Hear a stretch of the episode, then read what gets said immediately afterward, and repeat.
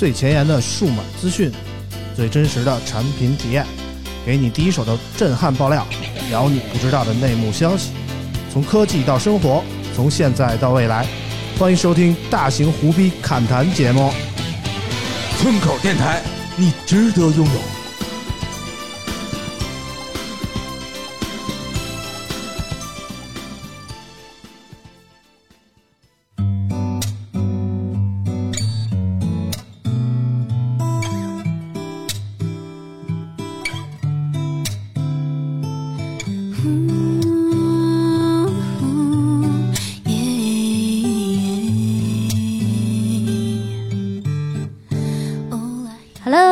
好，欢迎收听我们村口 FM 第十八期节目，我是啾啾。哎，大家好，我是村长苏 K 啊。哎，村长今天状态也不对了。对对，那个上周真是一个就感觉特别丧的一周啊。嗯。大家从我的声音可能也能听出来啊，我感冒了。听我上一期节目就知道，我在上一期节目就已经感冒了。对对对，就是我们村口 FM 两个主播真是多灾多难呀。对。到现在还带病坚持工作，可能也是。没谁了，我觉得 啊，然后这期为了让缓解一下我们俩这个说话的痛苦啊，嗯，我们先介绍一下嘉宾，我们不先自己唠了，请了两个特别能唠的嘉宾，对对对，两个特别能唠的嘉宾，让我们能够缓解一下。首先要介绍的这位是我们的一个老朋友，嗯，而且是好久不见的一个老朋友啊，哎，超级帅，对，就是这个嗓音能当声优的三宋啊，三宋给我们打个招呼，欢迎三宋哥哥，Hello，大家好。哎呀，其实也不能这么说啊，这个这个，我也是有自知之明的嘛，是吧？这不当着面我面夸我，会我就会不好意思接，慢慢那个私底下夸，私底下，私底下我们真不好意思夸你，我们私底下夸你多尴尬呀，对不对？赢了，赢了，啊。除了三宋以外呢，我们还有另一位嘉宾，另外一位嘉宾可就有来头了啊！哇，当初前两期嘉宾伊娃来的时候，其实特别交代了一下我们啊，嗯，说伊娃在生孩子的时候，呃，可能凤凰科技啊、皇家评测这边，呃，会有一定的关注度下降，所以呢，一定要让我们带一下这个。呃，凤凰科技的小哥哥们啊，对对对，我以为是可以。后来我一想，人家其实关注度比咱们高，咱们带人家这，其实其实就是来带伊娃姐的班的。对对对对对，今天我们欢迎来为伊娃带班的啊，程远同学，欢迎。哎，哈哈喽，大家好，我是程远，然后我是代表凤凰网科技皇家评测视频组来蹭村口 FM 流量的。别别，我们一直是蹭皇家评测的流量，互蹭互蹭。我就记得上回那个啾啾发那个。咱们那个拍那个小鹏汽车的那个视频的时候啊，然后还特意恬不知耻的找那个凤凰科技的 B 站帮我们转发一下，结果呢，就好多网友就在 B 站那儿我看留言说。你们发的什么呀？我们是关注科技的，咱们你们还发上主播呀？什么东西？我特别在此向 B 那个 B 站的凤凰科技的网友朋友们表示一下歉意啊！其实我们也是一个搞科技的节目 啊，我们就是互相帮忙一下，没想到给您带来了困扰，真是对不起您了啊！我我我觉得那视频挺好的，我就是看那视频，然后想过来看一眼舅舅。对对对对对，程远来的时候也跟我说，我们不为你啊，我就为看一眼舅舅来的。没有没有，咱俩毕竟是这个对吧？对，一起睡过的人。我就发现啊，咱们科技圈这个永远绕不开的一个话题就是美女，永远都绕不开。无论哪个主播，不是无论哪个嘉宾来了，嗯，我发现都绕不开这个话题，对吧？都是来看我们啾啾的，没办法？我是我们的门面担当。对，这这个是真的，这个是真的。没办法，反正今天这屋里四个人啊，除了啾啾，剩下这俩我都睡过。啊，家境贫寒，告辞。而且而且特别巧的是，我想了一下，我跟就是宋儿啊，还有程远睡的，还都不是在国内睡的，对，还都是跑海外睡的，你知道吗？哎，我有一个，怪不得村长每次上班的时候都坐不下，你们稍微 照顾一 照顾一下我们村长。你知道的太多了。最污的还是啾啾。对，舅舅，哎呦，舅舅天天假清纯，我跟你说吧。假清纯吗？啊，真清纯，真清纯啊，真清纯。我怕舅舅打我啊！我听不懂你们在说什么，我也听不懂你说的刚才是什么。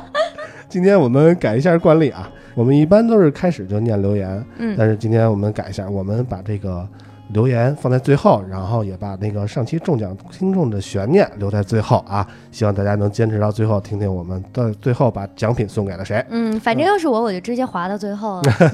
你过分了啊！我们还是一个有内容的节目啊。我们这期呢。呃，还是围绕着这一周所发生的这个科技的，或者说科技相关的泛科技的方方面面的东西来讲。嗯，首先，我们先来啾啾给我们念一条新闻。嗯好的，第一条新闻是关于小米的。近日，小米发布会正式推出小米 CC 九系列三款新机：小米 CC 九、小米 CC 九 E 以及小米 CC 九美图定制版。小米 CC 九采用 3D 全曲面玻璃机身，金属中框设计，搭载骁龙710处理器，配备6.39英寸 AMOLED 屏幕，四千零三十毫安时电池以及 NFC 功能，支持屏下指纹、十八瓦快充。在拍照方面，前置三千两百万，后置最高四千八百万三摄。该机器共有深蓝星球、白色恋人和暗夜王子三款配色，六加六十四 GB 版本售价一千七百九十九元，六加一百二十八 GB 版本为一千九百九十九元。小米 CC 九 E 配备六点零八八英寸 AMOLED 屏幕，搭载骁龙六六五处理器，相机配置不变，起售价为一千两百九十九元。美图定制版的整体配置则与小米 CC 九保持一致，仅有八加二五六 GB 版本，售价两千五百九十九元。其实小米 CC 这款这系列的机型啊，挺出乎我意料的。嗯，呃，怎么说呢？就是在红米独立了以后啊，我一直以为小米会坚持走一个高端的路线，但是没想到小米居然在 Mix 系列和数字系列之外，又突然出了一个这么一个 CC 系列。从那个价格来看啊。又是一个走性价比的产品的这么一个机型，我不知道这个两位对这款机型，呃，关注过吗？程老师先说吧，新人是吧？没有没有，那个三三松老师其实对小米产品更了解一些，嗯然后呃，然后还是我先说吧。没有没有，就是我我我印象中，因为我其实因为在忙，当时在忙其他事情，然后嗯。没有去发布会现场，嗯然后也没看直播，嗯，但是还是会关注到这方面小米 CT 完了这个系列。这个发布会咱这屋里人就没有看过呢。当时我跟宋在那个成都。成都呢啊，我在上海，对，你在上海，啊完了，我以为都都唯一一个看过的就我我当时人是在北京，但是但是没去，然后直为什么呢直直飞去的。啊，哦直飞去的三娃，对对对对，你在凤凰是二娃是吧？对，按那个按那个排下来是二娃，是怎么你们按怎么什么排的呢？是这样的，就是按体重，那伊娃最沉是吧？呃呃伊，娃姐是俩吗？那个刚开始也是那个，就应该是凑巧吧，就可能一开始大家开玩笑，嗯，然后就说伊娃，然后下边就这个就顺溜排下来。啊，然后去救爷爷去是吧？对，然后后来比方说那个后来严硕再进来就排到四了，啊，如果再有人进来五啊六啊就是葫芦兄弟。嗯，行行行，咱们接着说小米啊，对，说回小米 CC，然后这系列我我印象中应该是一共发布了三款机型，嗯然后小米 CC 九，然后小米 CC 九 E 和小米 CC 九美图定制版。嗯。对，然后，但是最主要的，也就是主力机型，应该是小米 CC 九，嗯然后它是搭载了一个骁龙七幺零的处理器，嗯嗯。呃，然后我看这一个系列的三款机型，其实我觉得，呃，算是小米跟美图就是合并之后的，算是首次合作吧。嗯，但是其实外形上还是比较偏小米这边，对对对，然后可能就是在一些相机，比方说自拍的一些算法上，会有美图这边的技术对对对来来融入。然后我觉得，嗯，整体看来自拍可能是它的最大亮点，但是嗯。可能在工业设计上还是秉承了年保初守了吧对对，小米九的那个嗯。套路下来的，因为大家可能看背面和正面嗯那个水滴屏，可能也会觉得跟小米九比较像。嗯。嗯然后就是可能美图这边的元素缺缺少了一些。对，我觉得小米 CC 系列算是同价位中自拍效果可能最好的吧。嗯嗯对吧而而且但是嗯确实，它摒弃了一些美图的因素，对于那些真正热爱美图手机的人来说，可能总是欠点欠点什么。对，就像我，我特本来我特别期待嗯 CC，但是我想要的美图一直说实话啊，就是不好用。嗯所以我一直期待的并不是什么其他的功能，我就是期待它那个壳我就是想要那个美少女战士。如果它再卖，嗯我愿意溢价购买。但是，但是我我不想要它那乱七八糟的东西。嗯对对嗯，但是我觉得这，我觉得这也是矛盾的一点，嗯因为你按照雷军雷总的这个他的这个三价值观，嗯他其实是不太可能把小米系列的一个机型做成这种溢价，嗯，就需要去，因为它是加价的。对，它是想让更多的人去享受但。其实小米每次都加价，每次都得抢。对，但是、嗯但是从它发布的这个价格来说，它可能不会像呃之前美图那样，比如说一个非常普通的一个处理器嗯定一个嗯高价，就这种套路。但是这次 CC 好像没抢，是吧？嗯，就是我记得那个，呃，CC 的那个手机的那个产品经理叫什么？魏魏 CC 魏 CC CC 魏啊，魏 CC 就是发了一个微博嘛，说我要这次抽奖送网友十个 F 码。然后网友就回：“这他妈都不用抢，你送 F 码干嘛呀？你那么有钱，你干嘛不送手机、啊？直接送手机多好啊！嗯，就是弄得很尴尬。对，然后我再有一个就是它除了自拍，有一个那种换天的功能，我觉得还不错。嗯，因为它其实不光是不光是把天的颜色换了，嗯，就是包括没有换的那部分的光影，嗯它也做了这种相应的相应匹配的处理。嗯、然后我对这。这个 CC 系列的这个感感觉基本上就是这样，嗯、就看三宋老师这边。对对对，三宋对 小米还是很有感情。对对对对对对，你这么一说的话，那就啪嚓给我立到这个风口浪尖了，是吧？本来最近小米就是哈，在已经在风口浪尖。嗯，其实你们刚才说的都对，但是从我的理解是这样的，就是美图，咱们以前以前都知道啊，这个呃是无论是就基本上大多数女孩都会喜欢，无论是说我说的很不好听的话，无论是绿茶婊，还是说到这个学生妹，还是到什么，都会很喜欢。这个是真的，因为我是我都喜欢，说实在。真的是这样，真的是这样。你也比 你也很美，真的是，因为我之前看过好多这个网友的留言啊，嗯说这个美图就是卖给那些什么，就是我刚才说不太好听的那个词儿的人。啊、但是事实上你会发现，无论是学生还是包，其实说实话，包括我老婆也是一样，嗯、她也很喜欢这个美图的这个自拍啊。美图的手机一直定位很精准。对对对。嗯、然后，但是你会发现一个问题，美图呢之前它的定价其实稍微有点偏高的，嗯，它并不是说所有的人都能把它就是喜欢它，它但是都大家会大家都会觉得哎有点心疼，买它有点心疼。嗯、但是它的配置其实达不到。对，嗯，它有自己的溢价能力。对，然后其实这次小米跟这个美图合作，然后并且推出的是偏向小米系的美图的手机。嗯、其实我我是可以理解的，嗯、因为它是就按照这个刚才陈老师也说了，嗯、说这个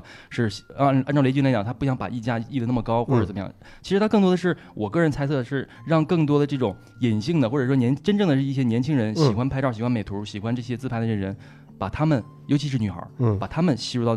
吸入到这个这个小米的体系体系当中来，对，因为这一部分也是一部分市场。你别忘了，美图已经多久没发手新手机了？对对对，对吧？然后再加上这个价格又这么便宜，其实我是比较理解它这种做法的。嗯，但是说元素哈，比如说。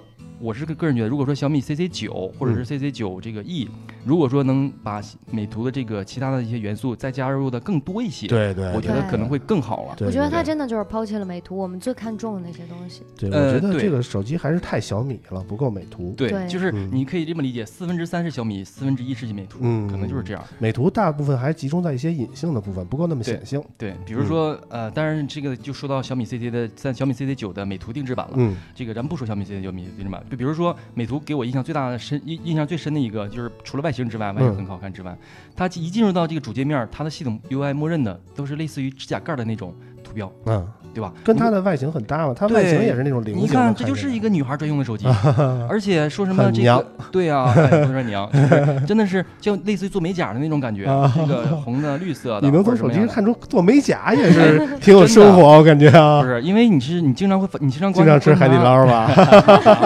因为你经常观察的时候，你会发现确实是这样，就是美图它真的就是它真的是会研究女性的心思，它的这个实验室它并不是说啊像。就是像咱们空投有一个实验室，实际上面什么都没有。嗯、我今天尤其这个最近我体验的是小米九 CC 美图版，嗯、你会发现它默认的这个系统的相机已经替换到这个美图相机了。嗯、你会发现真的美可以美颜的地方真的是太多太多了。嗯，包括他们自己这个发说的这个发际线功能，嗯，眼角这都不用说了，嗯，什么卧蚕。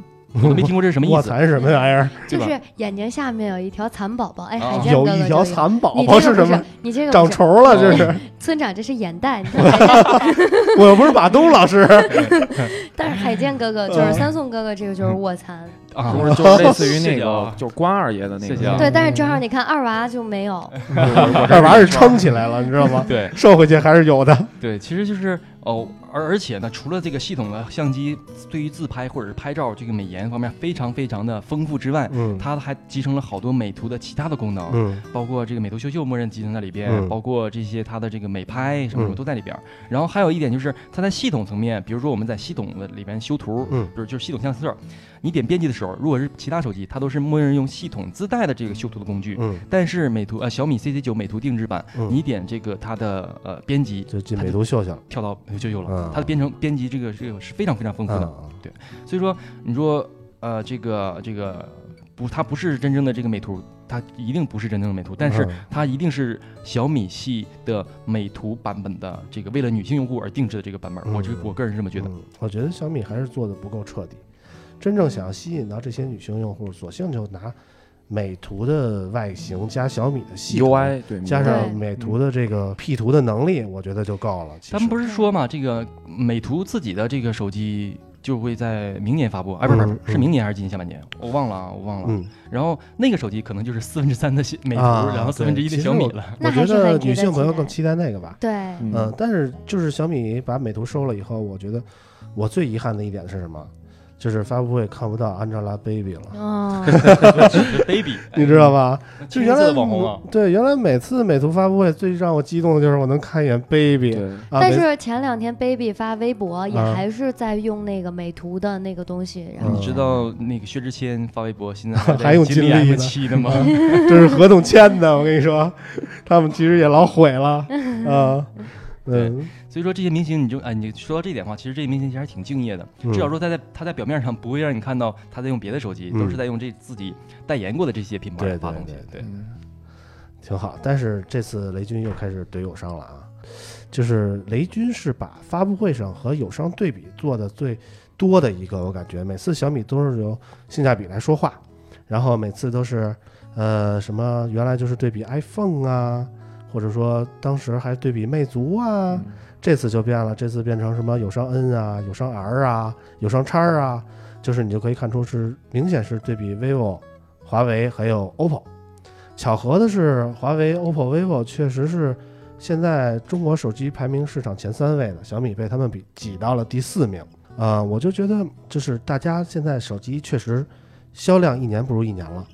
呃，你就从数据来看，确实这两年的手机市场是一个存量市场，大家争夺的可能就是对方手里的那一张牌，啊、嗯不像原来的大家有很多的人口红利，嗯原来是怎么都不愁卖，反正各种牌子都出来，现在乱七八糟的牌子基本上已经被挤得死的差不多了。就其实我嗯挺怀念，就是一四年、一五年那会儿当编辑的时候，嗯，那个时候，那时候各种品牌对每个卖点都不一常老样。师说句话我特别理解这。那个时候是什么样？呃，那个时候是什么样？就是我们随随便便我想写什么写什么。嗯，嗯现在我们写的就是华米 OV，对。对。其他没什么头部好的。玩家就这几个，，就这几个。嗯。然后呢，呃，说的最直接点，如果有合作的客户呢，你还不能说太多。那样然后呢，没有合作的呢，你这个就没有什么没有合作的，对嗯，而且而且现在原来都被堵死了。原来真是，比如我就记得大可乐三。对啊，我不知道各位有没有印象啊。我我记着那个。蓝蓝宝石挺高，大宝大可乐三当时出来的时候，我觉得我操，这不就是一活脱脱的 iPhone 吗？然后大可乐三当时有一个概念是什么？就是你买我这手机众筹。啊，嗯众筹，你买我这手机，你就是我众筹的人。我以后再出什么手机，我他妈我一辈子给你换啊清晰的！记得他那个词儿叫啊梦想合伙人，刚说完之后不到半年，好像一年呢就挂了。啊而且那个大可乐那个老板啊就长得特别像一厨子，我不知道你还记得 是吧？是吧？那可能最拿手的菜是可乐鸡翅，我觉得啊对，啊，反正就是当时就觉得，你要是想写什么，当时就特别开心的拿大可乐跟 iPhone 写个对比，就觉得你看看乱真。但是现在你要再想写个对比，真是不行，就这么几家，谁没特光，对不对？对你敢写谁？你敢说谁不好，对不对？好在有我们这一节目啊，我说点实话啊。对对对，嗯，对，嗯这点行确实特别认。嗯，我们现在也是啊说谁不好被谁下架。也也还行还行，咱们只是被六六黑了一期而已其 啊。实就我借着这个村长刚才那话，就是延稍微延展一下，嗯就是为什么大家都这么着急？嗯你会发现一个问题，就是华米、OV 这几个厂商，除了华为之外，米、OV 都很着急，嗯。真的都很着急。你看是。O 那个这个 vivo 这是吧？咱们接下来聊的话题啊，就是嗯 vivo 刚这个又发了一个这个还呃 neo 对，嗯。然后呢把八四五都拿出来了，嗯。然后这个这个 OPPO 是这个 Reno 发了三个版本了，嗯。十倍变焦版、普通版，还有这个 Reno Z，嗯，还有这个这个小米，你不用说了，这个一下发了三款，嗯。然后就是最近呢，之前呢还不算，红米呢。对对对还对。对有 K 二零那边，对嗯，其实你会发现一个问题，就是唯独华为。它是一点儿也不着急的，嗯。因为无论是从网上的这些言论的这些支持的这个声音，嗯，还是说这个他本身的自己做的一些东西，嗯。确实是确确实实，他现在是比较非常非常稳。嗯。然后你说竞争更多的是 O V 和米，嗯。他们三家来互相抢。其他的这些，像这个之前我说老大老二打仗，老三死了，嗯嗯其实就是这样的。这个其他厂商其实不足为惧，没有什么可以惧怕的，因为定型基本上都定型了。而且小米的份额其实被 OV 吃掉了很大一部分。你就看 OV 这在上一个季度这个报表出来以后，你会发现它的整体销量是增加的占比，但是小米却减少了，我记得是百分之十一的份额。呃，这份额去了哪儿？其实就是去了 OV 那边。对，嗯对，他们为什么为？什么去 OV 那边呢？其实 OV 现在不像以前了，，OV 给人以前的感觉就是低配高价嘛，对，然后走线下走那种自己的溢价的路线，但是现在 OV 改打法了，，OV 开始走性价比了。对啊其实走的是小米其实从我觉得从那个 Next 的第一代和嗯 Find X 开始，整个口碑就已经开始扭转了。嗯，好吧，像刚才说到这个 iQOO 的新品 Neo，我们让九九给我们介绍一下 iQOO Neo 吧，好吧？好的，近日，vivo 旗下互联网品牌 iQOO 在成都正式发布新机 iQOO Neo。硬件配置方面，该机配备6.38英寸水滴屏、4500毫安时大容量电池，搭载了去年旗舰级别的骁龙845处理器，最高可选配8加 128GB 的内存组合，支持屏下指纹和22.5瓦快充。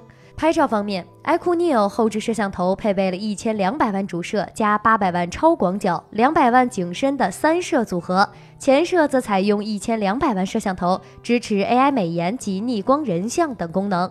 iQOO Neo 起售价为六加六十四 GB 版本一千七百九十八元，最高配置售价为两千两百九十八元，已于昨日开启预约。呃，iQOO Neo 这款产品呢，毫无疑问是一款定位终端的产品啊，但是它和其他的终端机型有一个很明显的不同，就是它用上了八四五。哎，八四五是去年上一代骁龙的这个旗旗舰级的芯片，这在其实这在历史中其实并不常见。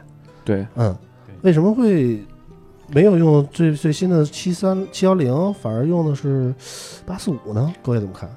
这他为什么用八四五我不太清楚啊，但是我说一下为什么他呃八四五又重新在今年发布，就这也是我之前一直有疑问的一个地方。然后呢，得到的这个各方我综合一下各方信息，其实嗯得到的消息是这样的：嗯之前呢是高通不允许在今年卖去年的旗舰产品，嗯呃就是个新的旗舰产品。嗯然后呢，这个所以说这个在之前咱们都没有看到这种情况。嗯。但是今年呢，它高通的这个产品的节奏，其实包括这个它的五 G，包括 NIC 的组网，还有这个它的这个呃叉五零芯片，还有这个呃这个这个同时支持 NIC 和呃那个 IC 的这个芯片，可能嗯。稍微稍微晚了晚了那么一点点。然后恰巧华为的麒麟又出了八系，嗯。然后呢，它的这个这个这个叫系统 A 那个 AI 算法还有其他的算法，其实相对比较强。嗯。那你这个时候七三七这个高通的七啊七系列，嗯，可能对于这个其他产品不够打，不够优势，或者是说它的其他一些方面不够，嗯。然后再加上说，呃，vivo 可能跟高通有一些自己的这个合作啊或者协议啊，嗯嗯嗯。所以才导致不能说导致，所以说才能看到这种情况。今年已经这个下半年了，嗯。还能用到去年的旗舰产品的这个 SOC，嗯，其实这个并不是头一次出现这样的情况啊。我就记得去当时红魔一代出来的时候，呃，当时都用的八四五，红魔一代用的八三五。那个时候其实不是，那个时候还不一样，那个时候是嗯八三五的末代期期间，嗯还没有到说已经到完全到了这个清这个这个这个嗯，不能用的时候，嗯对。但是今年有一个，我不知道海燕知不知道啊？就一个叫诺基亚九 Pure 的，它也在用的八四五。嗯但是不一样的是，基本上原来用呃前代旗舰芯片的这些机型啊，他们大多采用的芯片是自己剩下的积压的库存，嗯。所以他们推出这么一项。但是这个 iQOO Neo 感觉不一样，iQOO Neo 感觉是高通又给多了一批货。就刚村长说那个嗯。诺基亚九嗯那个 PureView，其实是因为，呃，因为当时我接触过这机型，嗯它当时之所以用了八四五没用最新的，是因为它的产品的规划的周期太长了。啊，它在一开始规划的时候的旗，舰，那时候的那时候还没八五呢，还是八四五。但是因为它规产品规划周期过长，等到它真正推出上市的时候，就已已经只能只能按当时八四五的规划来了。嗯，对，是这个情况。嗯。而且它的这个推出也是上半年靠前一点儿，嗯，你不是说现在是已经下半年了。嗯，不管怎么说，八四五其实在性能上比七幺零还是强很多的啊，我是这么理解的，架构架构我是这么理解的。嗯。而且，但是要说的一点就是，其实八四五即便是去年的芯片，在售价上，据我了解也比七幺零要贵，大概是，呃，我记得一个新闻上写是六六零的三倍多，这个这个单单芯片的售价啊，嗯所以在成本上也呃，应该是应该是之前的时候，就是大家都是在这个这个这个去年的时候，都、嗯那个时候是三倍多。现在呢，虽然也是会比它高很多，但是我觉得应该是达不到三倍，嗯应该会可能两倍多一点儿。嗯我是这么觉得。嗯对，但这个这个还得有有待这个供应链的人士、厂商的人士给它证实啊。嗯所以在终端机型上，我觉得 iQOO Neo 这款机型也算是走了一个不一样的路吧。程远用过这个机型吗？呃没有，然后成都我也没去，然后但是我我是这我是这么看这件事儿，嗯如果比方说当时之前说红魔的那个用八三五的时候，其实这是一个特别不好的策略，嗯因为当当当大家都用八四五的时候，你用八三五就会显得你落后了。而且红魔是特别关键一点，它是一主打性能的游戏手机。对对，你还是游游戏手机，嗯所以其实。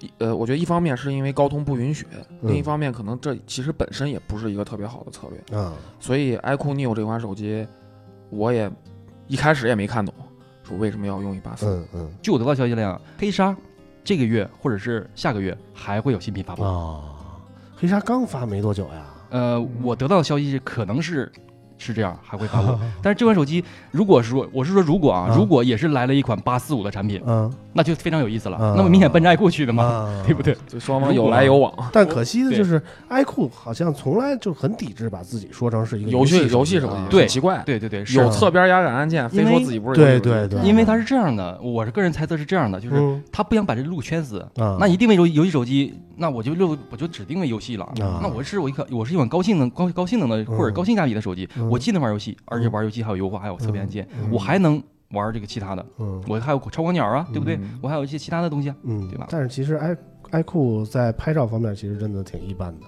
嗯，对但其实我之前拿到那个爱酷的那个，就是刚第一次出的那个手机，我感觉真的很好用，不管是屏下指纹，大大电池，嗯，对大电池，然后玩游戏啊，感觉真的，我觉得还挺惊喜的，加对，屏下上这个价指纹。你还是别跟 vivo 比了，这个确实是厉害。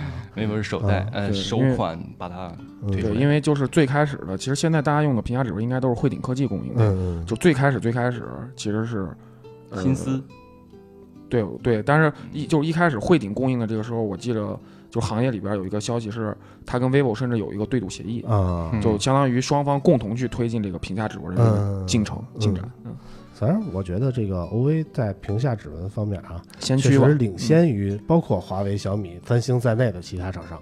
对，嗯，到现在我用 S 十，我都觉得它解锁速度真是太慢了。虽然它那超声波那那个，对啊，确实体验有点差点意思。超声波它那这个用的是高通不是支持嘛，嗯八五不是支持嘛，嗯然后可能哎，对你说的这点，我其实我特别想夸一下这个三星啊，你会发现一个问题，目天天夸三星 真的，哎我又我又来了一波哈。啊，其实你会发现问题就是三星的这个，比如说用八五五平台，嗯它的八五五平台的这个所有东西支持的非常非常全面，嗯全面到包括你会发现所有其他八五五平台没有这个超声波指纹，嗯但是它有嗯其他的这个，比如说在这个 Type C 上输出嗯，这个视频支持或者是视频嗯输出方面有一些东西，但是其他没有，但是三星有。对，你会发现好多好多其他东西，就是可能我还是猜测啊，嗯 其他厂商呢是要几个功能，嗯比，如说我要 CPU，要 GPU，要这个 SOC，啊不嗯是要那个那个那个 ISP，要这个什么东西。以阉割了。对，其他我不要。比如说那个，比如说你这个这个这个音频处理我我不要，嗯比如说其他什么什么我不要。嗯那啊，OK，一听我也是八五五，我也是怎么样，很良嗯心。但是你会发现一个问题，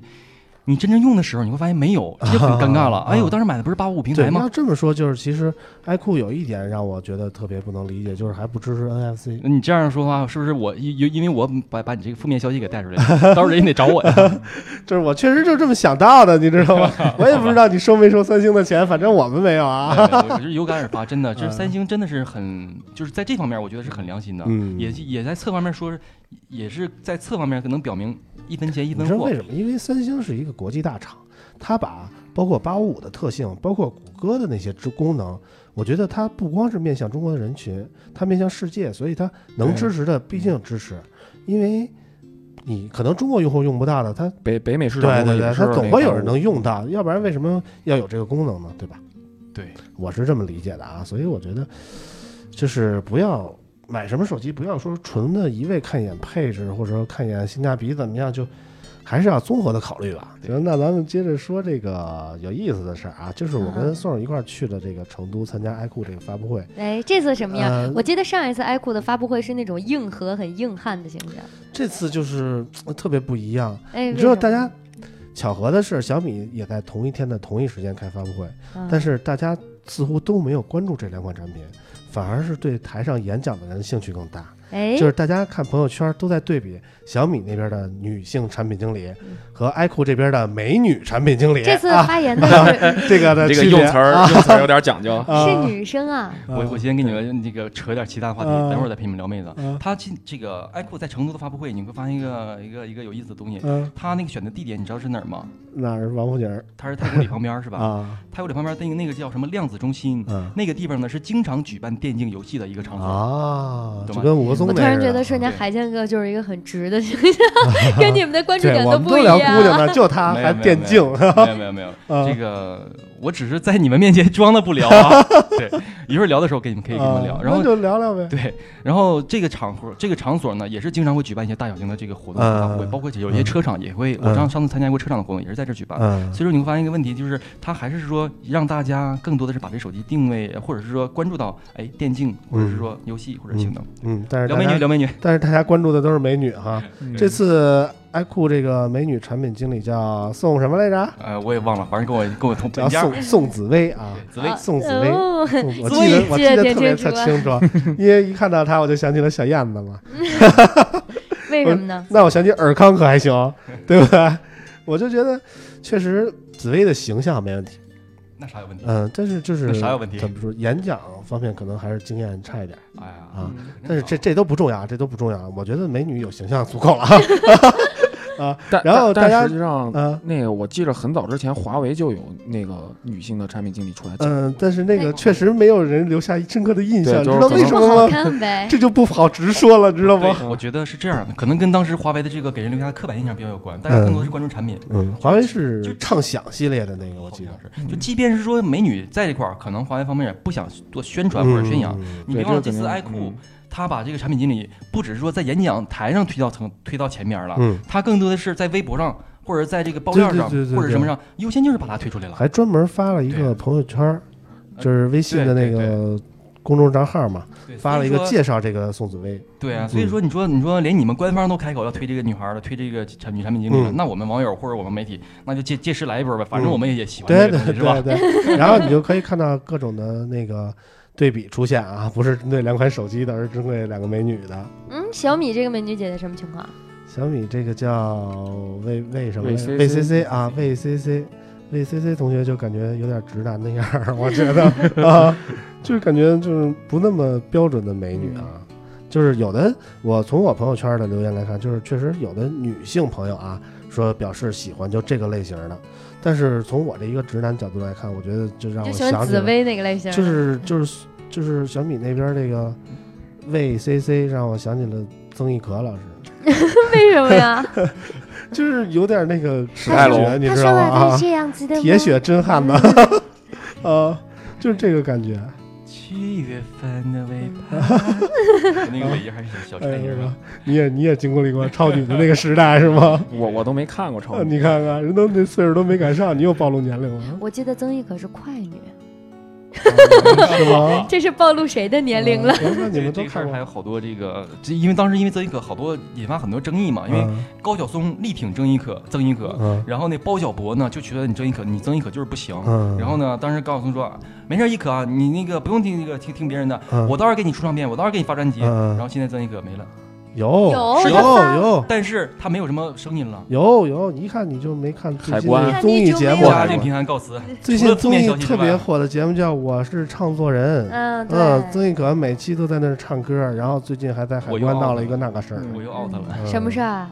就是他过海关嘛，然后不摘帽子，让警察给逮然后警察说你你你你你你摘帽子才能过，然后他就骂警察，耍大牌儿。骂警察，然后后来警察给他逮小黑屋里这个教育了俩小时嘛，完了出来发微博，完了出来出来发微博骂人家，不能说骂吧，就是说人家。嗯就。是曝光嘛，给人那个警号什么报报报出来了嘛，然后经过那个录像的核实，说没有这么个事儿，说你人家就是按照工作流程走的，你知道吧？那确实是有点过确实分。确实曾曾哥，我觉得走大街上也不是就不是歌迷真认不出来，是是咱们说的这样有点远哈。啊，其实我我觉得啊，这个话说回来啊，就是咱们关注个体美女，关关注关注个体美女啊，嗯就是如果说这个呃，像以这个如果说在在咱们以角工作角度来讲情况下。咱们自己私底下调侃其实可以，嗯比如说这俩女这这两个女产品经理谁谁好看谁不错，嗯发个朋友圈没问题。嗯但是如果如果说像这些有一些无良自媒体，他会把这些东西写到文章里边或者写到这个什么里边，我觉得就很无聊了。嗯，那你到底是用产品呢，还是用手机，还是用人呢？嗯，其实我在参加这个 iQOO Neo 的会后的专访的时候，也特别问了一下这个问题。我就说这个女性产品经理啊，对于手机的研发或者设计过程中，相对于男性来说有什么不一样的？然后人家没有回答我这个问题。就这这问题，我我觉得我可以来回答。啊，就是其实这事儿想一想就明白了，嗯嗯一款手机从立项嗯到最后产品出来，嗯肯定不是说是一个产品经理的功劳，肯定是一个团队的功劳。然后只不过是为了一些市场上、营销上的需求，嗯把一个团队里边的一个女生嗯推到前台来，嗯应该是这么一个逻辑。嗯，包装一下哈。对对对，嗯但实际上这一款产品，对吧？从研发立项到对，其实从产品其实是整个团队的一个看不出来什么女团队的性的努力感觉啊。对，还是一个嗯团队的努力的产出。对，就是巧合的是，就是小米这天正好也是一女性产品经理，所以就是大家就巧了嘛。对，我觉得如果没有小米这个搅局的这个角色出现的话，我觉得 OPPO 这一招还是 vivo 这一招还是挺狠的 啊。嗯反正也是想把自己的这个 IP 打造的更人性化一些，嗯更接地气儿一点。我为自己代言嘛。嗯，但是客观来讲，嗯我觉得对吧？这两个女性产品经理都不如咱们舅舅。就 就就下一个吐出来。受宠若惊，嗯差点跳起来。其实这些做视频的，我印象比较深刻的，我举几个例子啊，嗯，比如说比如说啾啾的日常，咱们自己夸自己不太好，让他们说。对，这个话那豪那留给他们说豪豪宅豪宅小鹏汽车我都看完了。让他们说啊，我咱们说他们的嗯，你看我就啊印象深刻的比较的科技生活，啊对商业互捧，伊娃姐姐就是我印象深刻的比较一个，还有一个印象深刻的就是泰斯卫的那个女后期，哎，认识吧？哎，我这个我知道。对吧嗯？啊，我就觉得虽然女后期可能长得没有说那么好看啊，但是就是她能给人一种完全不一样的很舒服。搞搞笑的感觉啊，就觉得科技圈有一个贾玲儿，是 是是，是吧？嗯就是真的不一样。其实美女不一定说好看，嗯嗯，嗯我觉得就是立足于媒体圈、立足于科技圈的话，呃，首先你得要自己的性格，有自己的嗯特点啊、对，所以大家知道为什么我的视频都那么丑了吧？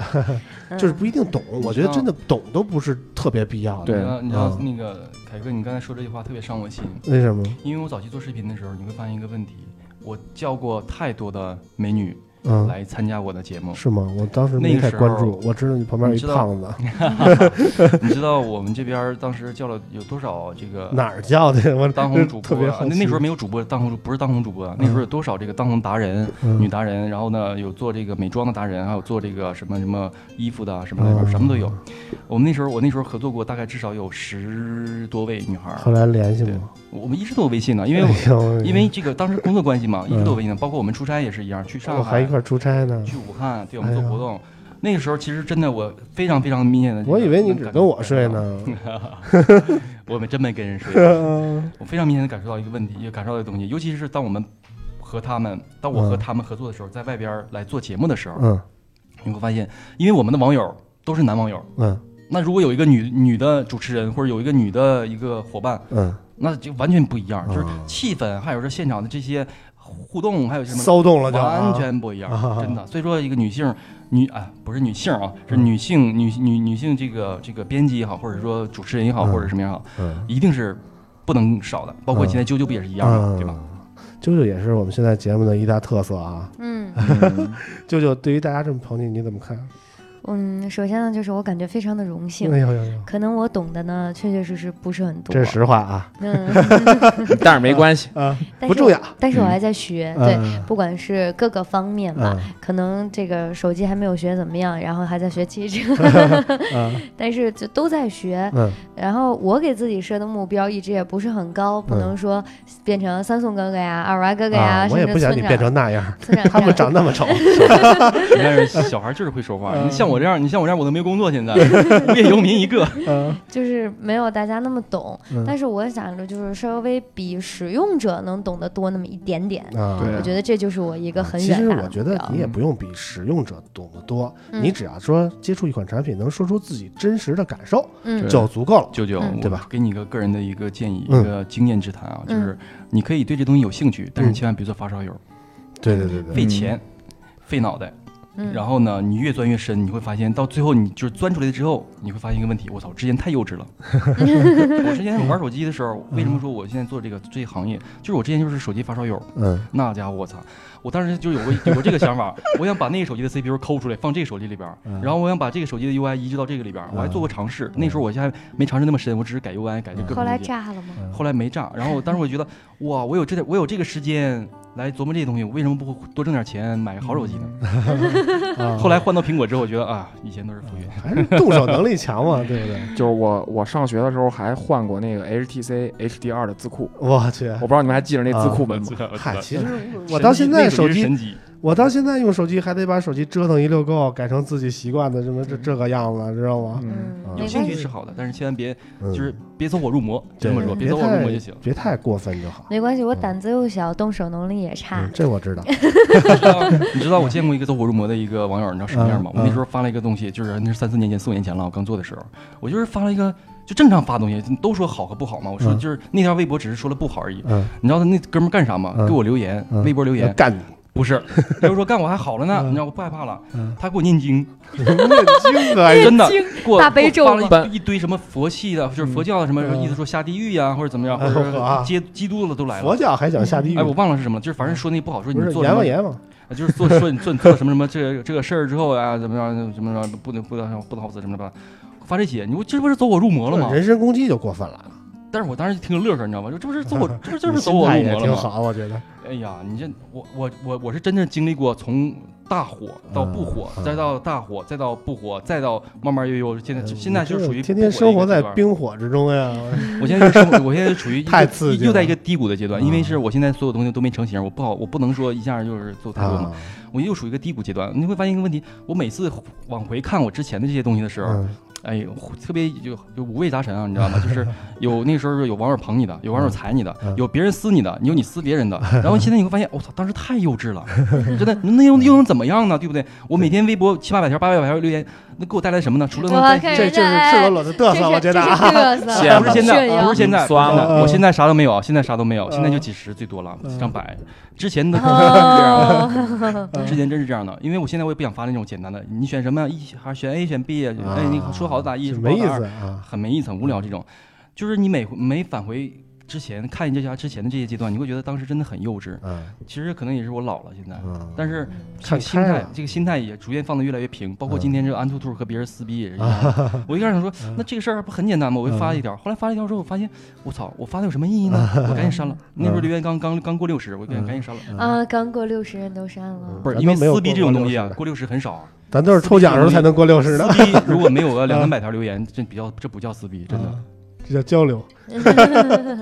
啊，行吧，其实我们啾啾还不光是一个美女主持的身份啊，嗯，嗯，她还是一大雷的身份，为什么是大雷啊？天雷滚滚啊！啾啾买什么就买什么更新啊，我们让啾啾给我们念下一条新闻就知道了啊。这是一条令人非常心痛的新闻。苹果一款型号为 A 二幺五九的新款 MacBook Pro 近日通过美国联邦通信委员会的认证，将于今年推出。批准文件可以在 FCC 网站里看到。这款 MacBook 屏幕尺寸为十三英寸，目前基本可以确定，这款型号为 A 二幺五九的设备将会是一款无 Touch Bar 的 MacBook。预计 MacBook 将在今年秋季携带七名新成员与我们见面。当然，一直传闻的十六英寸的大屏 MacBook Pro 也是最让人期待的一款。据说，十六英寸的 MacBook Pro 将搭载由 LG 提供的 LED 屏幕。常关注我们节目的朋友都知道啊，啾啾最近刚买了一个十五寸顶配的 MacBook Pro 啊，嗯当时还特意咨询了一下老王，事实证明，老王叔也是是王叔不靠谱的啊当时是这么说的：啊这个电脑 MacBook 今天绝对不会更新了。我说，可是我买的呀，老王忽视了你的能力，你知道吧？啊，现在九九买而且是完了以后啊七，名新成员啊，一七款 MacBook，那这九九买完了以后，现在这个苹果就放出信儿来，可能要出新的 MacBook 嗯了。，过几天我就要送给老王叔叔一个大大的十白眼。六寸 MacBook Pro 可能就是在屏占比上可能更高一点，对，我觉可能是这个框边框更窄一一些。可能在大小上跟十五的是一样的，对然后边框更窄。你在打击我吗，村长？其实说到屏占比这个问题啊，我觉得是这样的，把屏幕的尺寸做得越大，它的屏占比越好就越高，但是其实 MacBook 不一定它的那个边框其实已经不宽了，不像原来似的。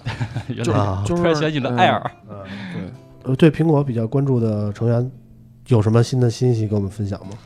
就是这东西吧，就是我也替九九感到一些 遗憾是吧？一些悲伤是对，吧？因为如果说而且你知道我这这个电脑是怎么买的吗？是这样，我先买了一款十三寸的 MacBook Pro，而且是定制版。嗯然后呢，我突然就是不到十天，我看到一个新闻说它更新了一批嘛，不是前两天嗯刚更新的嘛，就是一九款的是吧？对，我就把它嗯退了，然后买了这个新的 MacBook 嗯 Pro 是十五 i9 寸的顶配还是 i 九顶配是吧对？对。就二零一九新款，嗯最新款。官网售价两万一的那个，没看出来啾啾 还是个隐形大富豪。对你知道我现在还在用还在用一十三寸的一五款的 MacBook Pro 吗？嗯，行了，我知道那个考拉还在用 Air 剪片子呢。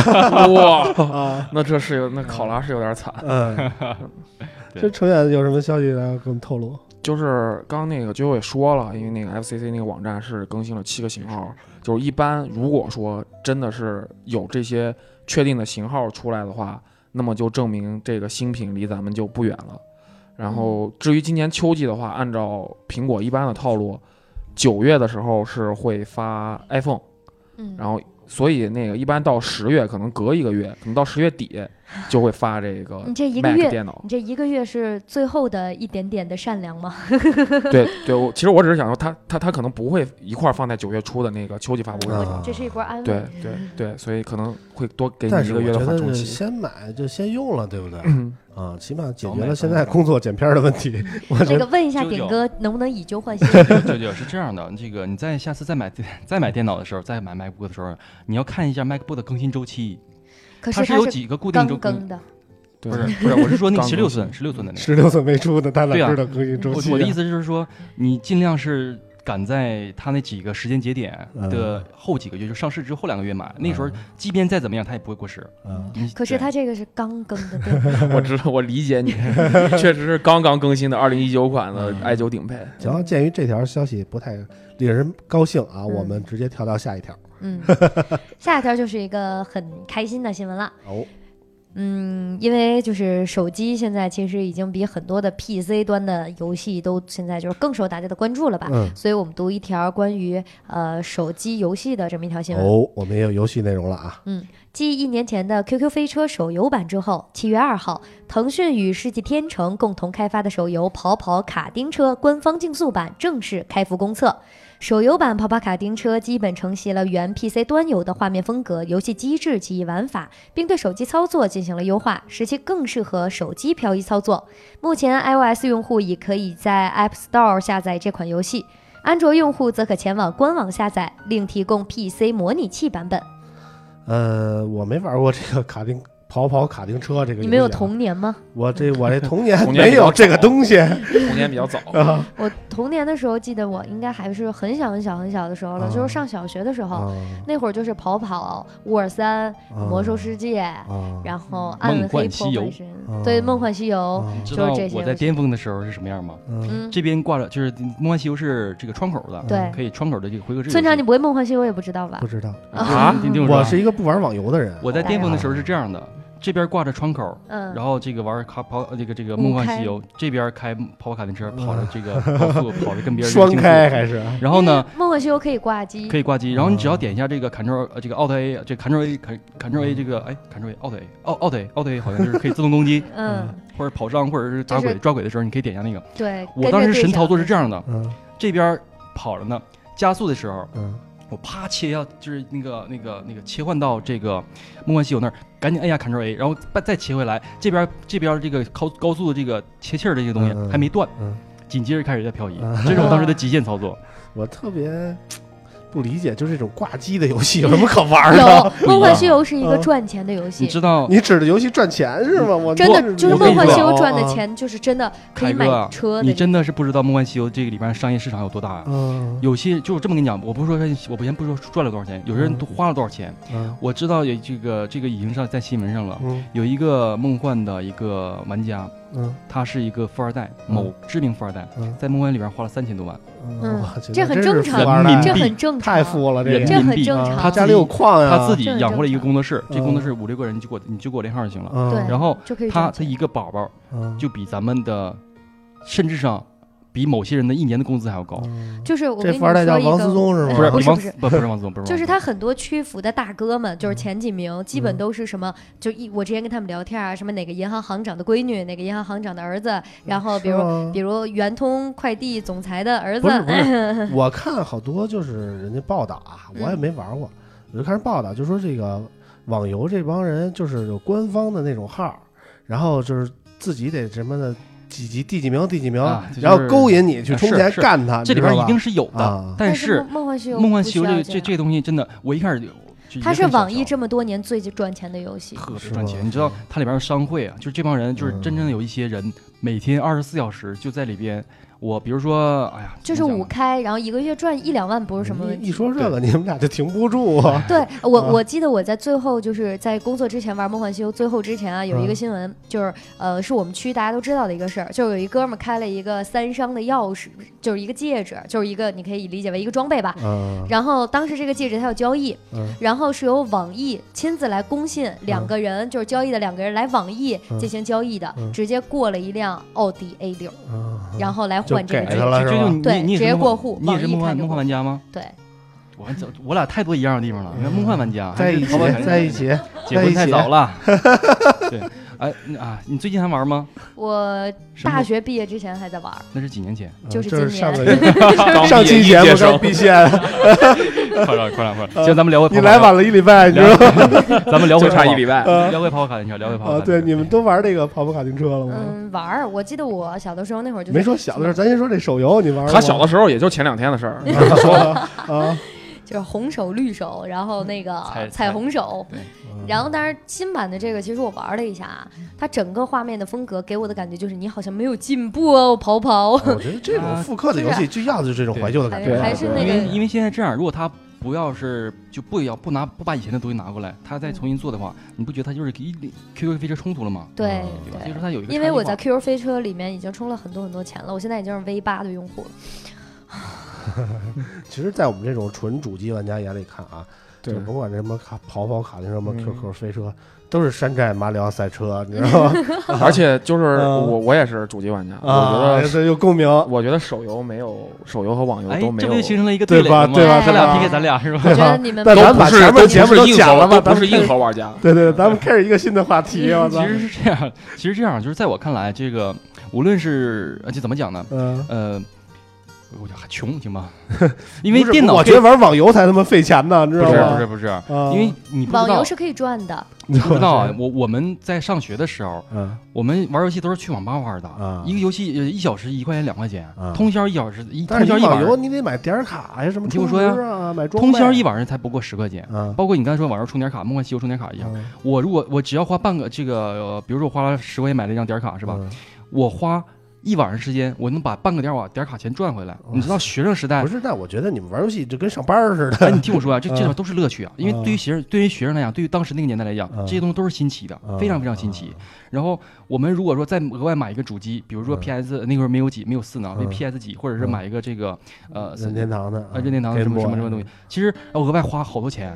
嗯。对于我们当时来讲，对于学生来讲，我对于我们家里边没有说支持到这种什么来讲的情况下，但但是其实对于主机玩家来说嗯，主机相当于不要钱，对就是花钱的是后半是买游戏。对是这个这个道理我也知道，因为嗯。我现在我也玩这个 P P S 或者是这个其他的，但是就是在当时我们那个背景下，嗯。真的是是没得选，就只能说你用电脑，电脑能玩啥就玩啥。嗯。包括现在好多的这个手机用户，你知道，我最近在刷一些短视频啊，短视频里边它不会用各种推推荐机制嘛，嗯。有一些游戏大作，就比如说，哎，我忘了叫什么东西了，忘了。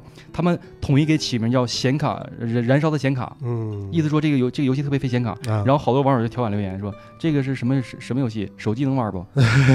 你能发现一个问题，好多人现在把手机当成了一个它的主主要东西，啊类似于我们之前那个那个那个感觉了。啊他不会再花更多的钱嗯来买一个主机，嗯。来买一个手机。你知道我们主机玩家其实最大的一点，就是我们主要你们有这时间，也不是说就这两年变得大家支持正版了，对，就是好，就是包括前几年，其实大家觉得破解买一个主机就是一次性投入，我怎么感觉？然后剩下的时候买盘呀，或者说我怎么感好游戏是被封锁的差不多，所以说不得不支持正版了 而且而且而且主机玩家就是那你们一你得有一客厅，有一电视。对对对，啊你们一定知道一个网站叫游民星空，啊 下载之家什么的。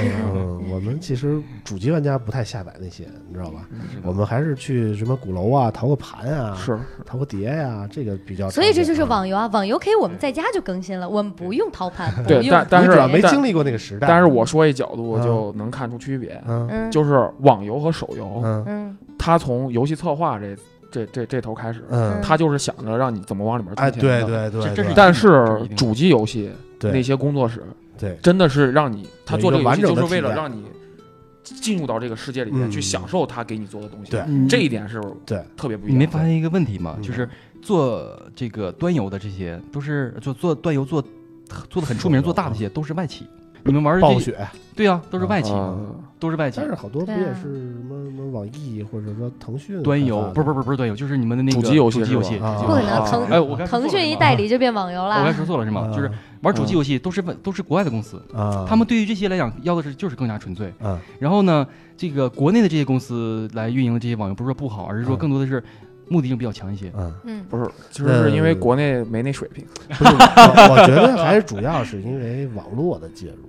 可是我觉得你对知道吗，我觉得网游跟端跟主机游戏最大的区别就是，我不喜欢一个人玩游戏。沟通的问题，对，就就是我觉得玩游戏呃这种东西，但不一样，我们玩游戏也不是一个人玩，玩我们是面对面的玩，你们是跟不认识的人玩，也不是啊，认识的人也应该在网上玩。比如说我们小时候玩游戏都是叫一屋子人，大家一块儿踢实况呃，啊，对吧？既然面对面你既然互相互相怼，你既然你提到几年前，咱就聊几年前的事儿啊。嗯你知道我们几年前玩游戏的时候，那个时候呃还没有说像现在说大家看直播这么玩游戏。嗯，我们都是有一个当时 i i i s y y 用这些助手，嗯然后那个语音，那时候嗯游戏里边还不支持语音呢。嗯然后这些东西，一堆人指挥我们干这个干那个，嗯，然后我们会跟别人交流。我不就是魔兽世界嘛？对呀、啊对呀、这个时候就是你们哎呀嗯主机游戏的玩家嗯体会不到的这种快乐。我们一但但是但是我们玩完之后可以一块儿再去喝个酒，撸个串。家境平安告辞，这个是我们这个他们都是在网游里搞对象，你知道吧？啊，对，就还是说侧重点不一样。你对不是，想这个中我觉得还是网络的介入。对你知道原来我们玩主机游戏为什么一个人玩？因为没没办法，这这游戏机就在这儿，你只能撑死了叫一个人到家来跟一块儿玩。但是后来有了网络了以后，就是大家开始玩网游，开始跟更多的人一起玩。嗯网游为什么要那么多装备、那么多收费？就是因为它有这种大家一起玩的共共玩的这种性质。所以现在好多就是主机玩家现在接入到网网站了以后，也开始各种支付啊，各种 DLC 呀、就比如说我原来玩实况都是很纯粹的，大家就是一对一，就是看谁输谁赢，或者说玩二 K 呀、什么那些。但现在不一样了，现在你网站你组一个自己的队，你要抽卡，你抽卡抽不着好人儿，你就踢不过人家。就这就是我刚才对吧说的，就是它游戏设计的机制就已经是让你想往里边充钱，对对对对去去去竞争去攀比。对，人现所以了现在伴随着网络的介入，现在主机游戏也开始有更多的坑了，我觉得。是，是就比方说二 K 会出一特点版，嗯卖的贵特贵贵版贵。特点版还好，起码是一次性投入。我 你前知道吗段时间刚离职那个一两个月，我就我就是很空虚嘛，嗯我觉得没啥事儿干，我怎么办呢？我家里面 PS 都落灰了，有那么厚一层灰。你太不尊重我主机了。我说我玩一玩吧，嗯然后呢，正好恰好那时候赶上黑五还是什么东西促销，嗯我买了六个游戏，花了几百块钱，大概六百块钱。然后呢，其中有两个游戏我就是那个那个玩了一会儿，其他四个游戏原封没动，嗯，原封没动，你知道吗？这就是但是这好处就是你可以出闲鱼呀，对吧？我买你网游你我我买的传的点卡你怎么下载版？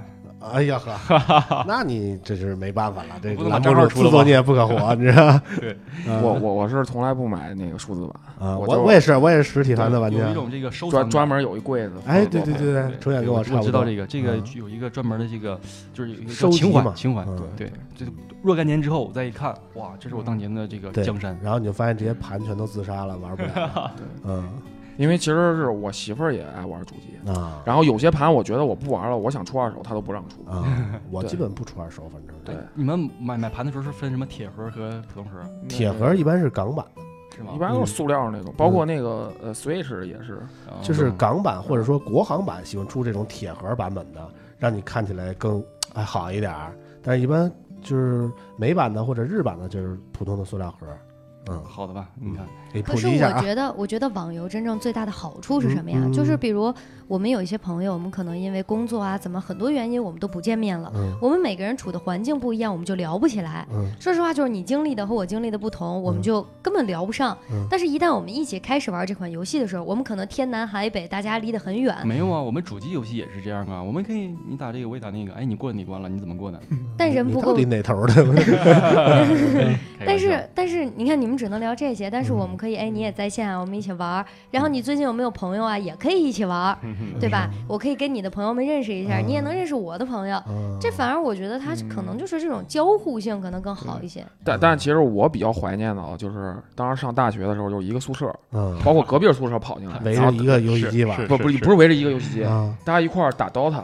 啊！我们那你还是玩过网游？我我们那时候肯定玩过啊我们那时候打的是游戏。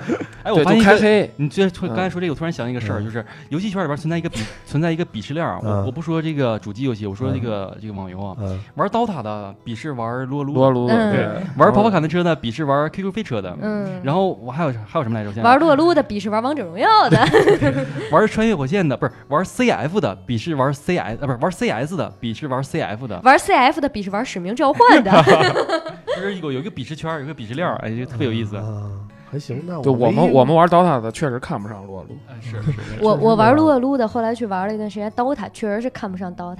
我我真的是我玩那个跑跑卡那阵，我真的玩不了 QQ 飞车，这是就是。DOTA 太后期了，真的很讨厌。不是，而且 DOTA 有一个东西就是说对新手玩家特别不友好，它的防御塔机制，不是也，就是你如果玩的不好，我管你是不是新手，你你要是菜就喷，菜就是原罪。我知道是什么意思了，就是你会发现一个问题，就是只要是很火的网游，就是大众玩的比较多的情况下，这个网游它的嗯上手程度一定是很简单，对，嗯所所以非常非常 DOTA 简单现在不不太行对了。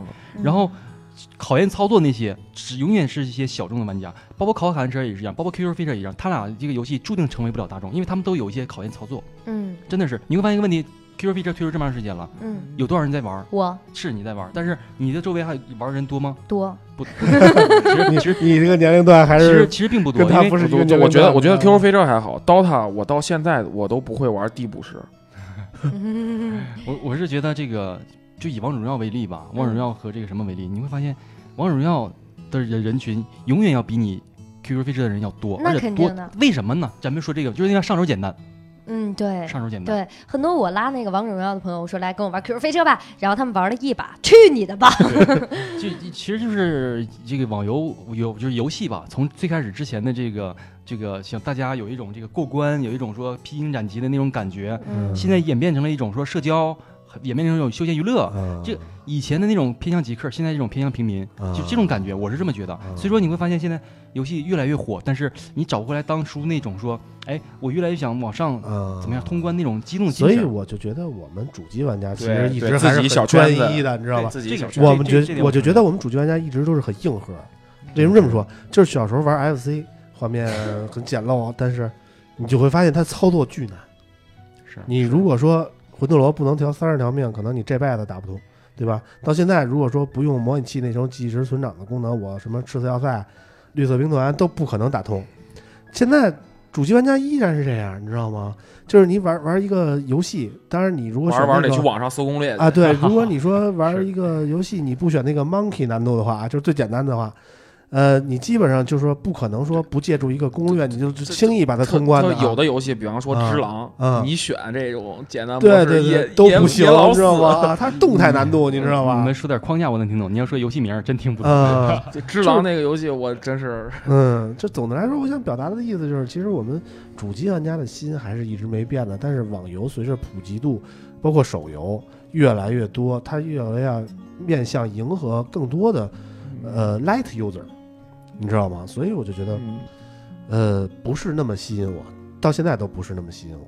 嗯，嗯因为可能就是还是你的碎片时间不够多，嗯，对对，可能你还是就是在。家待的长时间待着。对对对对，我只有说有一个大块儿的时间，我才敢玩游戏。说实在，是是嗯，行了，那莫名其妙我们就聊了这么多游戏啊！我不知道大家喜不喜欢我们聊游戏啊？如果大家喜欢的话，给我们留言，我们以后还会多增加我们关于游戏的内容，好吧？啊，说到留言，我们这期的留言也该念了啊。我们先让谁念呢？我们让宋总给我们先念一条吧。行，好嘞，好嘞。这个是来自 B 站 B 站的用户啊，嗯他的名字特别，叫新建空白页 然后他说这个，然后他说这是一浏览器用户。然后他说，呃，自从考拉上次来村口的节目之后啊，嗯，越来越觉得村长的声音特别像魅蓝的前总裁李楠，特别的磁性爷们儿。李楠那么垮的声儿，还雌性爷们儿呢？然后这个把村长呢当做替代品，感觉很不好意思。投啊个币，我支持一下吧。啊，谢谢谢谢啊！观看我们 B 站视频的都那个素质三连啊。那个村长，我就跟你混了啊！你这个有前途。啊说到李楠的声音，其实李楠声音给我最大的感觉就是他的。就是鼻音咽口水的音特别重，就是发布演讲的时候，说说实话什么是吧？啊，总觉得他吃什么的？口哈。口渴了，嗯想喝水。其实李楠是一个正经标准的北京人 啊，我觉得把我说成像李楠，可能更多的出于口音的方面吧啊。嗯虽然我不觉得我自己有口音啊，我觉得我说的正经的普普通话。你说的是正经的北普，呃，北京普通话。李楠也是好久不见了，不知道这个在魅族被撸了以后，现在过得好不好啊？如果有机会，我还真想让李楠来我们上期节目啊。呃我们听完了宋给我们念的这条留言，我们让程远给我们念一个。啊，我这边这个应该是来自微博的网友，他的 ID 叫做 question mark to chn，哎，有点长，但是我还是完整念的。然后他这条是夸我们啾啾的，然哎。后我来给大家完整的复述一下啊。这期最后真的听得我眼圈儿红了，我确信眼圈红了，我确信啾啾能成为一个真正媒体圈的 super star，因为村口更源于九九对自己工作的热爱。嗯呃，我也问自己，现在还有没有勇气跳出现在的舒适圈儿？其实现实和游戏一样，都要不停的跑毒 gank 才能生存，才是赢家。哇，他这条留言听得我眼圈也红了真。硬核，对，又又硬核又鸡汤。gank 才能生存。谁给我解释一下这句话什么意思？就是这干干克，我给你解释一下，啊就是就是游走，游走才能生存。对，就是就是游走，然后就相当于你你躲起来，然后你突然就是跑到一别的地方，然后你把别人给干了。对我他这个反反反义词就是什么缩塔嗯 farm 是吧？就是 MT 吧？是这意思吗？不是，他这个应该是 DOTA 或者这种五五 v 五 MO MOBA 类游戏里面的，啊嗯，不是 MT 的意思。对对对，啊，反正我觉得他这这这几句话说的还是挺热血的。嗯对对对那接着念，接着念，待会儿我们再说 啊。我们让期待啾啾口播的，让啾啾给我们念几个嗯，那我也读一条老用户的留言吧。啊。Uvent 说，付费用户表示九九未来可期。u v e n t 又说了，上一期 u v e n t 说给我们十块钱，让我把后来呢那个那个我没收到两块五。啊，但是但是 u v e n t 确实仗义青年啊，哎，我优问的后来给我们充了微博三个月会员啊，哇哦，那为了表示感谢，我们这期又读了一个优问的，感谢这个唯一的 VIP 确付费用户。实确实仗义啊，您是我们唯一的付费用户，唯一的对你将是我们的超级 VIP。对对对，以后有有有机会我见面跪谢您啊。下一条，下一条呢是来自网易云音乐的留言，锅里天官说羡慕就，这是我们实习生锅里天官，真的啊，他真名就是叫锅里天官。哇塞！哇哇哦，啊，那我那那你听听这条留言，你你就有惊喜 或者或者你看，你先留言，还是我先给大家解释解释他这名字？呃，嗯，你先念完了，你你看再看你想不你看看，想解释吧？对对，你哦你你，是说我 我有点？不敢读了，就是你听完，可能他就啊我有点不敢读了，啊会不会惹事儿？啊，他说羡慕九九有一份心仪的工作，毕业生找不到工作。那个程远现在很尴尬，没有，就是确实因为我们这边没开炕了，呃，就是那天官挺锅里挺好一孩子，呃，这就就是专业专业知识知识素养储备特别强。就是希望介绍人，希望这圈里边，对吧？各个垂直也好，门户也好，能把这孩子给收了。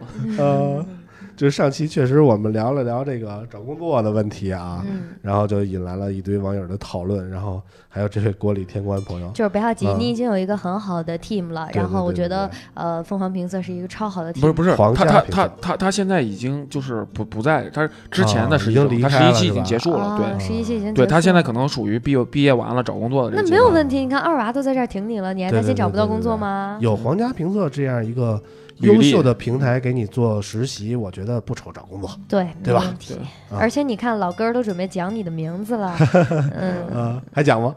呃，咱们就过吧。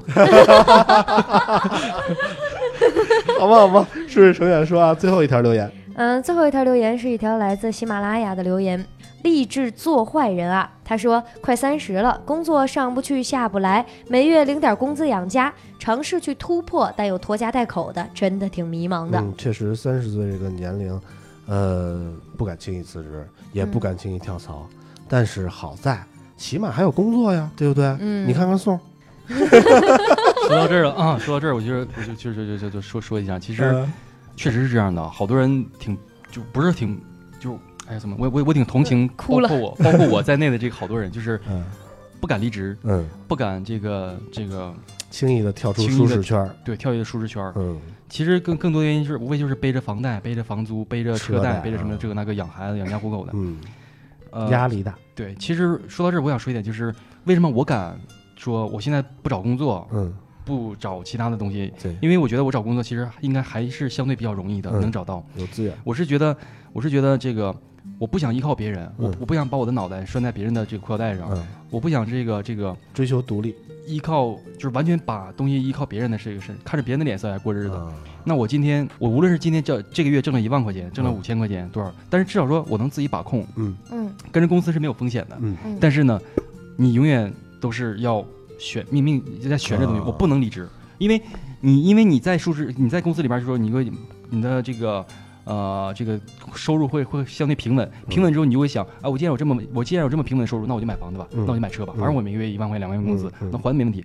但是你也想，那你就把你就把你拴在这儿了，嗯，失去了自由，对啊嗯，那我现在那我觉得我现在我不能说这个我过得很好，至少说我觉得我是这种自由的感觉其实还挺好的。嗯嗯，所以海江哥哥在劝大家离职吗？没有没有没有，我的意思是说，我刚才说的一个核心目的就是说，你尽量把你自己的核心价值发挥出来，嗯，找到说你能你能不被别人不可替代的那个点。有得就有失嘛，嗯你有一份稳定的工作，可能你就失去了你的自由；但如果你追求那份自由，可能你就不会说收入那么稳定，你可能嗯就是生活会有所飘摇，嗯，对吧对，看你怎么追求吧。嗯每一个人都有每个人的活法，每一个人都有每一个人的追求。如果你觉得你这样做是开心的，而且不会对家人、对其他人造成负担，我觉得就顺着自己的想法大胆的去做吧。对，没有吧错。但我觉得勿忘初心其实也很重要。嗯我一直都记得，在我找工作的那段时间，走在街上，我嗯看着每一个人，我都很羡慕他们。嗯我说，为什么这世上有这么多人都能有工作呢？为什么他们能有自己的工作，我就没有呢？啊啊啊啊其实因为你是富二代呀。所以说对比我现在不是对比什么来讲，其实你的起点相对对讲，还是就比较之后的起点已经很好比较很高了。嗯所以说你没有不要有那方面的担心，因为你只要保证你饿不着就行了。嗯对，还有还有前几年村长这么一个前几年 前几年 嗯都不要想着这个这赚大钱怎么样，能够你生活，够你日常的一些开销，但是你买奢侈品包包除外啊。这个就没有就够了。奢侈品的包包。嗯其实我觉得啾啾跟我的想法是差不多吧，都北京人嘛，嗯，在于生活方面，其实我们追求的不是那么多，嗯更多的其实我们追求这是一个理想的职业，或者说让你开心的工作，嗯对吧？嗯能够实现你的梦想，或者说你喜欢这份工作就够。嗯其实挣多挣少，其实都我觉得我不太看重，起码嗯，实在做不下去的时候，就想想原来最初的时候，你其实很羡慕现在的自己。我发现刚才就今天有挺多的时候，我都想啊配配一些歌的。就刚才他说那句话，我说我特别想配上最初的梦想。然后好吧，呃，最后我要说一下上一期的中奖观众啊，其实刚才我们已经念了啊，就是干可才能生存，才是赢家的那位 question mark two c h n 这位朋友啊恭，喜！啊，希望你听到我们的节目以后啊，通过私信与我们取得联系，我们嗯会把这个奖品给您寄过去。嗯然后我们今天的节目就到这儿了就到这儿啊啦，，感谢您的收听，我们下期节目再见，拜拜。拜拜。拜拜拜拜拜。拜。